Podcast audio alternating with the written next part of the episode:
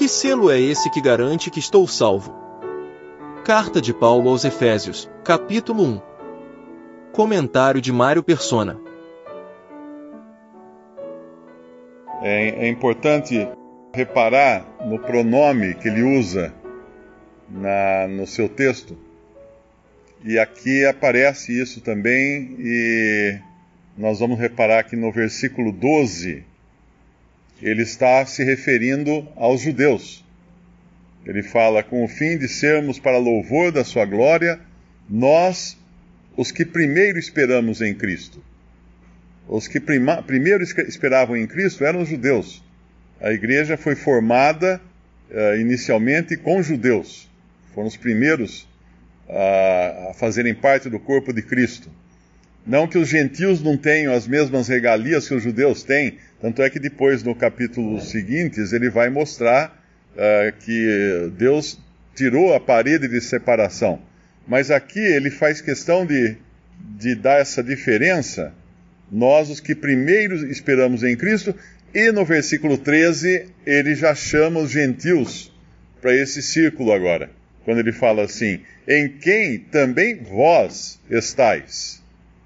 Em quem também vós estáis. Nesse mesmo Cristo, uh, os gentios também estão. Então, não é uma discriminação que ele faz, mas simplesmente para entendermos que existem, existe essa diferença no chamamento de judeus e de gentios.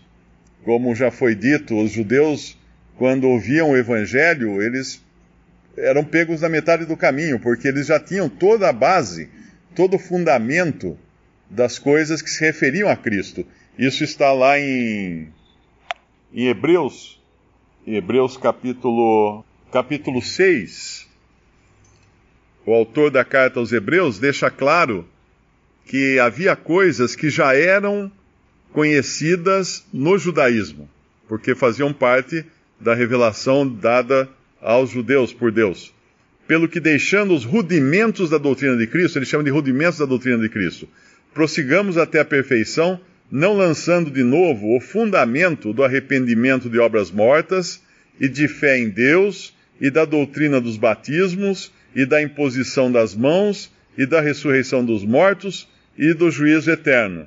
E isso faremos se Deus o permitir. O que ele está dizendo aqui é que ele não ia tratar desses assuntos com aqueles hebreus, porque eram assuntos já conhecidos deles. Eram coisas que faziam parte uh, de todo o corpo doutrinário do judaísmo, que era arrependimento, fé em Deus, uh, batismos, os judeus tinham seus batismos também, imposição de mãos, ressurreição dos mortos e juízo eterno. Então ele podia já começar com, com as coisas melhores agora, com as coisas mais avançadas. Como nós encontramos também lá em Atos 17, a diferença da pregação de Paulo a judeus e gentios uh, prosélitos, que basicamente eram estavam dentro do judaísmo, e a pregação de Paulo aos filósofos de, de Atenas, que receberam outro tipo de pregação, porque precisou começar lá de trás da, da existência de Deus, coisa que os atenienses não, não faziam ideia. Cornélio é mandado para se encontrar com Pedro. No versículo 5 lá de Atos 10 diz assim: Agora, pois, envia homens a Jope e manda chamar a Simão, que tem por sobrenome Pedro. Ele está com um certo Simão curtidor, que tem a sua casa junto do mar. Ele te dirá o que deves fazer. É interessante isso que parece que Deus tem humor aqui em criar essa cena, porque primeiro Simão curtidor, né, ele era uma pessoa que trabalhava com morte, com animais mortos, com ele na lei quem tocasse um animal morto, ele ficava impuro. E agora vai ter esse Simão que é curtidor, porque ele trabalha com peles de animais mortos. Ele tem que curtir as peles dos animais mortos. E ele, ele mora em Jope, numa casa à beira do mar. E Pedro, na primeira reação que Pedro tem quando o Senhor fala para ele ir comer os animais impuros, e que equivalia aí aos gentios, pregar o evangelho, a primeira reação dele é falar: Não, senhor, não, não vou fazer isso, nunca fiz isso, não vou de jeito maneira, né? E aí isso nos remete para a gente ver, inclusive, a uniformidade da palavra de Deus, isso nos remete a Jonas, que no capítulo 1 de Jonas, onde é que está Jonas querendo fugir da responsabilidade de levar o evangelho ou, ou a, o arrependimento, né, a mensagem de arrependimento, aos gentios de Nínive?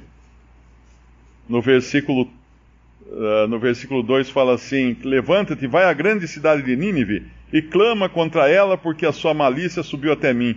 E Jonas se levantou para fugir de diante da face do Senhor para Tarsis, e descendo a Jope, achou um navio que ia para Tarsis, pagou a sua passagem e desceu para dentro dele para ir com eles para Tarsis de diante da face do Senhor.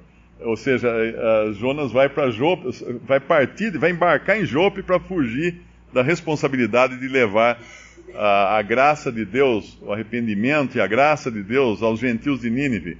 E Pedro, Deus o coloca em Jope, no mesmo lugar de Jonas, e nessa situação em que ele iria resistir, no princípio, a levar a graça de Deus aos gentios.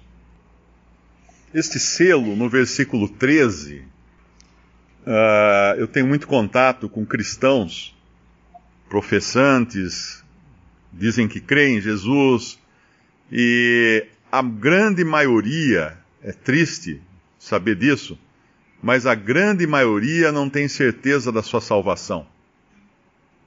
Não tem certeza. É como, é como se tivessem comprado um imóvel e nunca viram a escritura, nem o registro e nem o selo na escritura, porque a gente vai no cartório, quando nós fazemos qualquer documento no cartório, Existe um selo, a gente compra aqueles selos. Antigamente você comprava umas tiras de selo e colavam no documento aqueles selos, davam uns carimbos em cima, tudo. Aquilo mostrava a validade do documento. O documento era válido, era genuíno, dava direito de posse ao comprador daquela, daquela, daquele imóvel. Ainda que você comprasse um imóvel, digamos, você foi lá para comprar um imóvel no Mato Grosso, uma fazenda no Mato Grosso. Aí você vai no cartório de uma cidade faz a transação, lavra a escritura, pega a escritura com selos e tudo mais, mas você nem foi à fazenda ainda. Ainda que você não tenha tomado posse da fazenda, você já é dono da fazenda. Porque aquela escritura com aqueles selos é, é, garantem a sua propriedade. E muitos cristãos simplesmente estão de costas para a escritura e para o selo. Antigamente o selo era no, o anel de um rei que ele pingava numa carta ou num documento, ele pingava lacre, que era um, uma, um material derretido, vermelho, geralmente era vermelho, não sei se era feito de seiva de árvores ou que era feito aquilo, mas parecia uma, uma matéria plástica que era pingada sobre o documento e antes de secar, antes de esfriar e secar, ele colocava o anel dele em cima daquele, daquele lacre e lacrava, deixava lacrado o documento ou selado o documento. Então aquele documento tinha a marca do rei e era fiel, porque só o rei tinha o anel. O anel ficava na mão do rei. Ninguém poderia lacrar um documento ou selar um documento sem a mão do rei. E a mesma coisa que Deus nos cela com o Espírito Santo de Deus. Aqui fala no versículo, no versículo, o Espírito Santo da promessa, né, em Efésios 1:13, porque Deus havia prometido esse Espírito Santo no Antigo Testamento, lá em Joel. O Senhor havia prometido o Espírito Santo nos evangelhos e era, era fato que em Atos 2, então o Espírito Santo desceu agora para habitar na igreja. Então essa é uma revelação que temos agora, né, o privilégio de ter essa revelação de que somos selados, portanto não tem como perder a salvação. Isso que é importante. A maioria das pessoas não, não entendem isso. É impossível perder a salvação.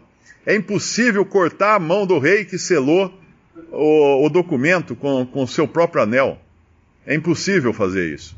E muitos acabam não desfrutando dessa salvação porque não, não conhecem uh, essas, essas coisas que Deus faz que não voltam atrás.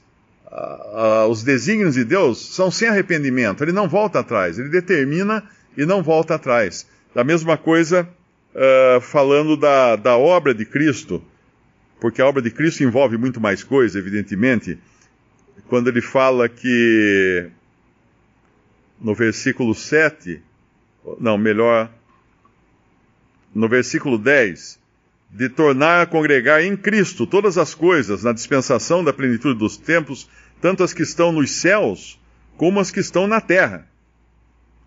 Mas, peraí, essas coisas não, não, ainda não aconteceram? Não, não aconteceram ainda, não vieram à, à vista ainda. Mas já estão determinadas, já estão resolvidas. Em Hebreus 2 nos fala disso. Ele, ele explica o que acontece. No versículo 8, todas as coisas lhe sujeitasse debaixo dos pés. Ora, visto que lhe sujeitou todas as coisas, nada deixou que lhe não esteja sujeito. Mas agora ainda não vemos que todas as coisas lhe estejam sujeitas. Vemos, porém, coroado de glória e de honra aquele Jesus, que fora feito um pouco menor do que os anjos por causa da paixão da morte, para que pela graça de Deus provasse a morte por todos, porque convinha que aquele para quem são todas as coisas, e mediante de quem tudo existe, trazendo muitos filhos à glória, consagrasse pelas aflições o príncipe da salvação, de, da salvação deles. Então essas coisas todas já foram resolvidas. É como se eu tivesse comprando a fazenda lá no cartório e já foi resolvida a posse da fazenda. Eu agora preciso pegar o carro e ir até a fazenda para levar a minha mudança para lá ou alguma coisa assim, mas já é minha. Então todas as coisas já são de Cristo, já estão determinadas como sendo. Nós não vemos isso ainda. Não vemos porque essa obra é tão complexa e tão grande que há muitos elementos acontecendo e vão, vão, vão aparecendo, né? Como, como quando o, o agricultor planta a sua lavoura uma pessoa da cidade que chega lá e fala assim: escuta, de onde vem o seu dinheiro? Ali, ó, olha lá o campo meu, olha a minha plantação.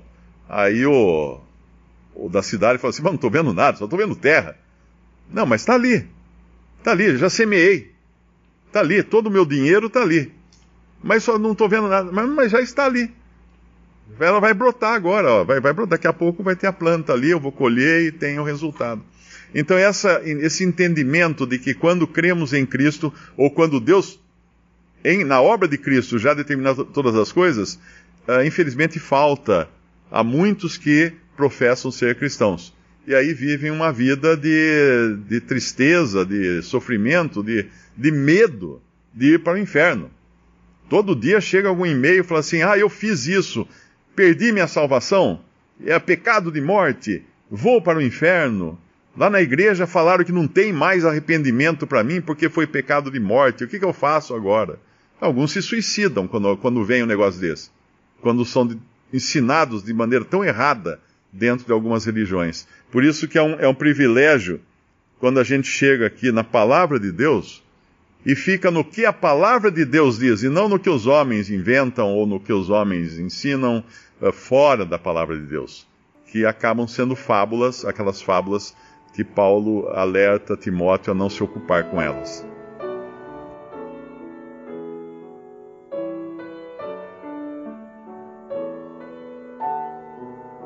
Visite respondi.com.br. Visite também 3minutos.net.